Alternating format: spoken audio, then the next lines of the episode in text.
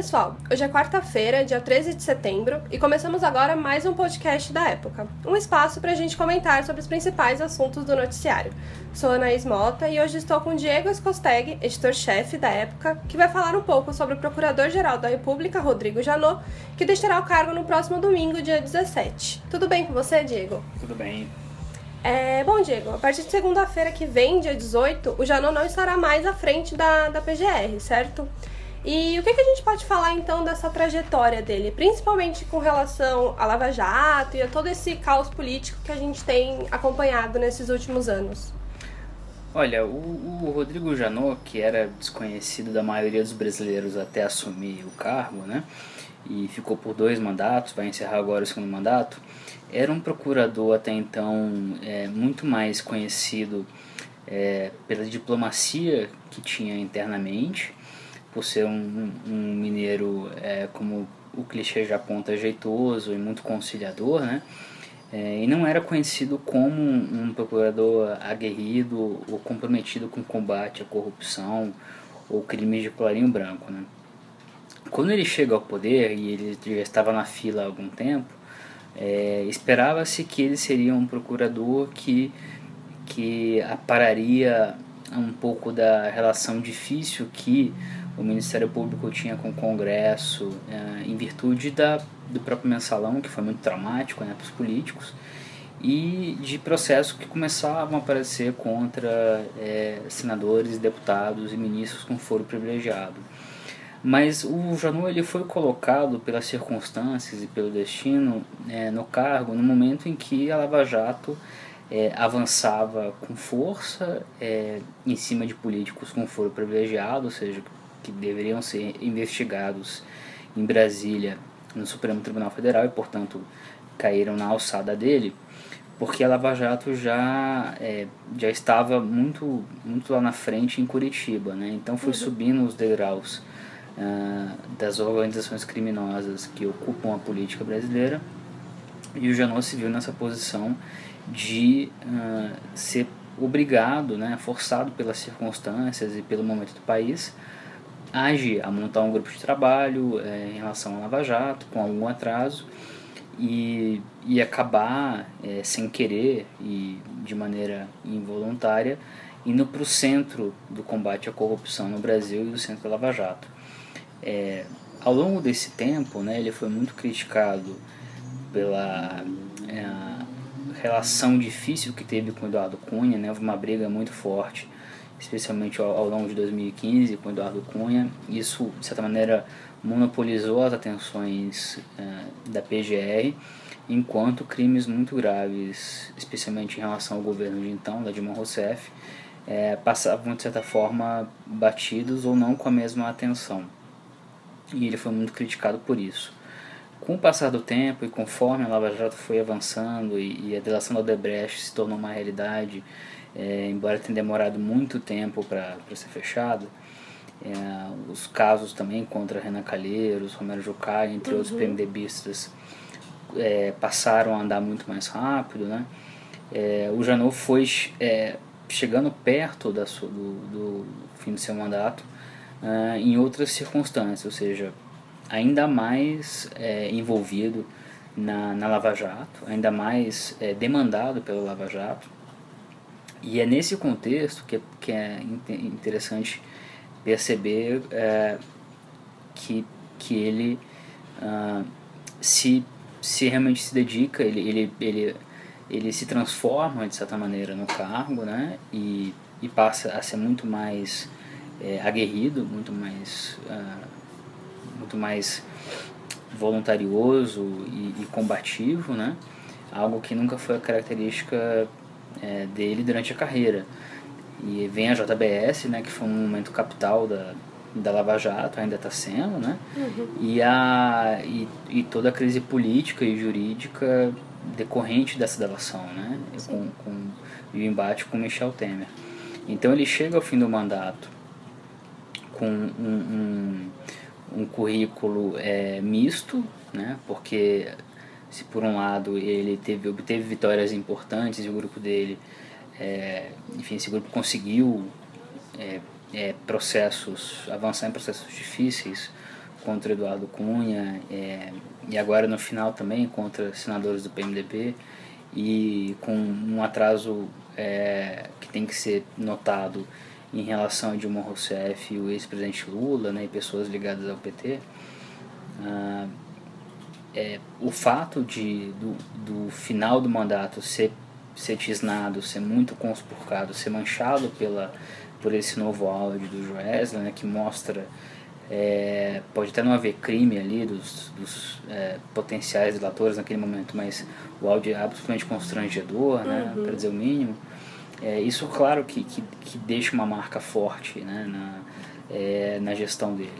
E, e, portanto, no calor ainda do momento, né, da gente ainda estar tá, é, fechando o, o, mandato dele, é difícil avaliar com, com equilíbrio qual vai ser, afinal de contas, esse legado. Né? O que, que, que, que ele vai deixar é, de, de bem feito, o que ele vai deixar que de, de mal feito ou que não foi tão bom assim. Né? Uhum. É, certamente a condução dessa crise com a JBS merece críticas, né, e elas já foram feitas, e, e, pode ser que o desfecho seja ruim porque a delação realmente está tá num coma, né, há, há muitas... Uh, o desfecho dela é, é, muito imprevisível, mas é importante para ser justo e, e, e, ser mais equilibrado possível, né, reconhecer que é, o, o, tamanho do desafio era muito grande, né? E, e, as armas de combate à corrupção, tanto em termos de equipe quanto em termos de tecnologia e método, ainda não estão à altura, é, do, embora tenham avançado muito, né, do que o país precisa. Então, a posição do Janot e da equipe dele é muito difícil, né? Investigar uhum. crimes de colarinho branco no topo da República não é algo trivial, né? E as resistências são muito fortes, são Sim. muito grandes, né? E agora falando um pouco justamente sobre o Joesley Batista, Diego, é, para quem não acompanhou, o Joesley prestou depoimento no último dia 7 para dar explicações sobre essa nova gravação, né, que dá indícios de que ele omitiu informações é, na, delação, na delação premiada. E nessa gravação, o Joesley fala sobre o ex-procurador, né, Marcelo Miller, que trabalhou com Janot por, por um tempo. E, e de, então, de que forma esse novo capítulo aí da da JBS, ela pode, ele pode afetar o Janot, pode afetar a Procuradoria-Geral da República de, de forma geral? Olha, eu acho que é inegável que, que esse episódio é, é muito ruim, né? não só para o Janot, pessoa física, ou para os procuradores envolvidos, mas para a instituição Ministério Público. É, ele é ruim não só pela, uh, pelo áudio em si, né, pelo que foi conversado entre o Joesley e o Ricardo Saúde, né? Há muita baixaria ali é, e coisas que são dispensáveis, mas há uhum. realmente a suspeita fundada e de que o Marcelo Miller estivesse atuando como um anfíbio, né? Ou seja, não tinha saído ainda da PGR e já estava advogando é, de forma ilícita, provavelmente, né? As investigações vão dizer isso para é, o Joesley e a JBS. Então, isso é, já havia indícios desse comportamento do Marcelo Miller antes desse áudio, e com esse áudio os indícios uh, se avolumaram, né, cresceram bastante. Mas é, a forma também como o jornal conduziu esse episódio não foi a melhor, né? Uhum. Porque ele, ele chamou uma coletiva numa segunda-feira, né, uma semana para anunciar é, que havia um áudio gravíssimo, né, é, com, que envolvia o Marcelo Miller, um ex-procurador, e também o Supremo. É, só que ele fez isso sem anunciar, sem, sem divulgar o áudio. E a partir do momento que ele, ele faz esse movimento, ele, ele lança uma, uma, uma suspeita muito forte sobre todos os ministros supremos, né, de que de fato houvesse algum, algum elemento contra os ministros, né, o que não havia, havia só é, uma conversa de bêbados, nesse, fato, uhum. nesse ponto é, é, é verdade. E, ao mesmo tempo, e quando ele faz isso também, ele de certa maneira queima a delação da JBS, né? Ele, e, e os passos subsequentes né, de, de chamar o Joesley para depor e o Ricardo Saúde para depor e o Marcelo Miller, mas ao mesmo tempo quase automaticamente pedir a prisão é, de todos eles, mostrou um, um, um que é, ele queria manter o controle desse processo e resolvê-lo antes de sair, sendo que isso é impossível, porque uma investigação uhum. mínima é, precisaria de alguns dias, pelo menos, né? E enquanto Marcelo Miller estava sendo ouvido, já havia o pedido de prisão pronto, ou seja, é, ficou muito claro que havia um componente político e, e estratégico muito mais forte do que um componente jurídico no pedido de prisão. Então a forma como ele lidou também com esse episódio eh, e tem lidado é, mostra uma falta de habilidade jurídica e política que pode ser muito danosa é, para o resultado final dessa delação, independentemente dos benefícios para os delatores ou não, uhum. para as provas, para os casos, né, e para é, o próprio instituto da delação premiada e para a Lava Jato. Então é um momento capital da, da Lava Jato, do combate à corrupção, e especialmente nesses últimos dez dias, a condução da, do Procurador-Geral tem sido é, questionável, né, em alguns momentos errática. É, então, é, um ponto que pouco se fala, mas para os ouvintes pode ser interessante, é que apesar do discurso da PGR, que tecnicamente é correto, de que caso os delatores percam os benefícios, as provas apresentadas por eles se mantêm, na prática das investigações não é tão simples assim. As, as provas apresentadas, os, as planilhas de propina, os paga as, as cópias de, de bancários a empresas de laranjas, é, enfim, a, a, a gama de documentos apresentado, apresentados por eles depende essa, esse, esse conjunto depende muito da interpretação que os relatores fazem deles, né? Então mesmo os, os áudios gravados. É, o depoimento dos relatores é muito importante para esclarecer as circunstâncias e a, a motivação é, e o resultado das provas. As provas não vivem por si só. Né?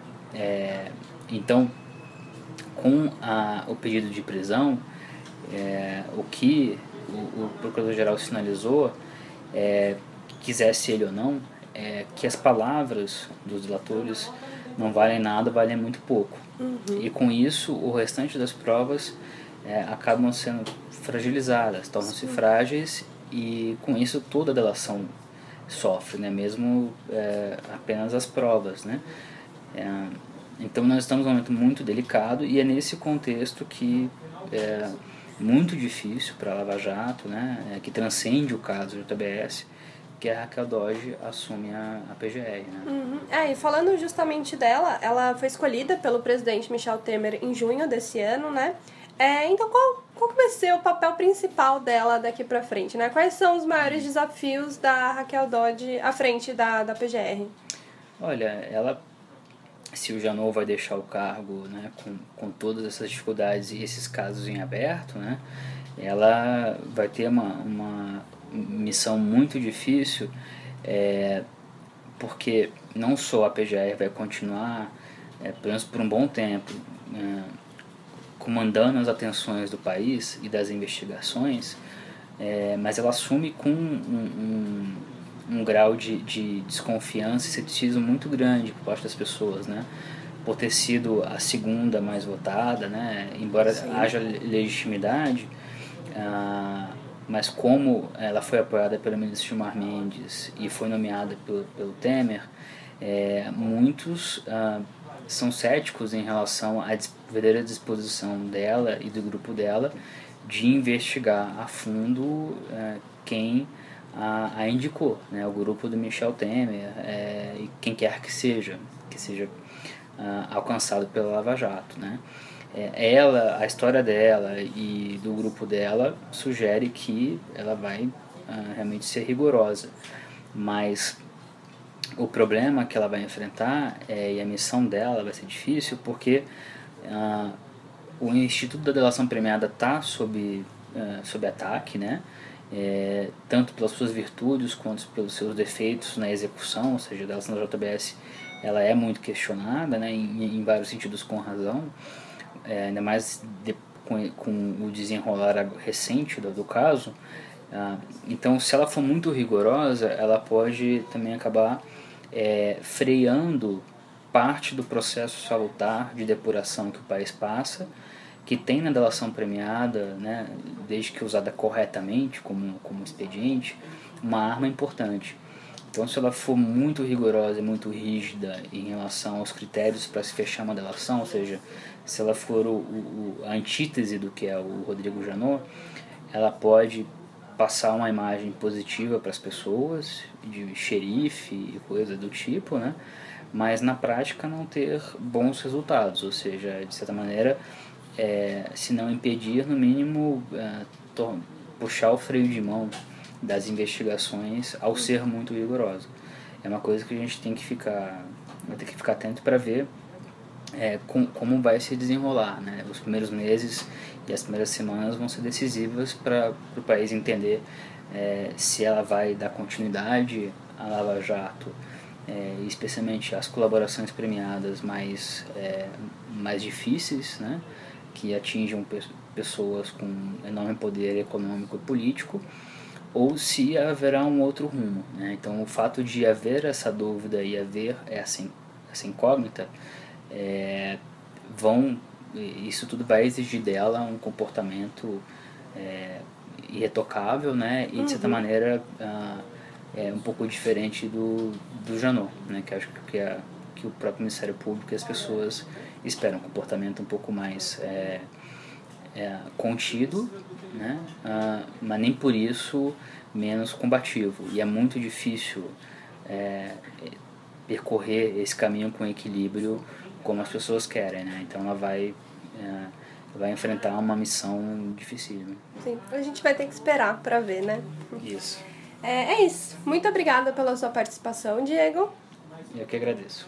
E quem quiser saber mais sobre as novidades da política, pode ficar de olho na coluna Expresso em época.globo.com. E para mais notícias de cultura, saúde, tecnologia e muito mais, acompanhe a gente no Facebook, no Twitter e no Instagram. Até a próxima!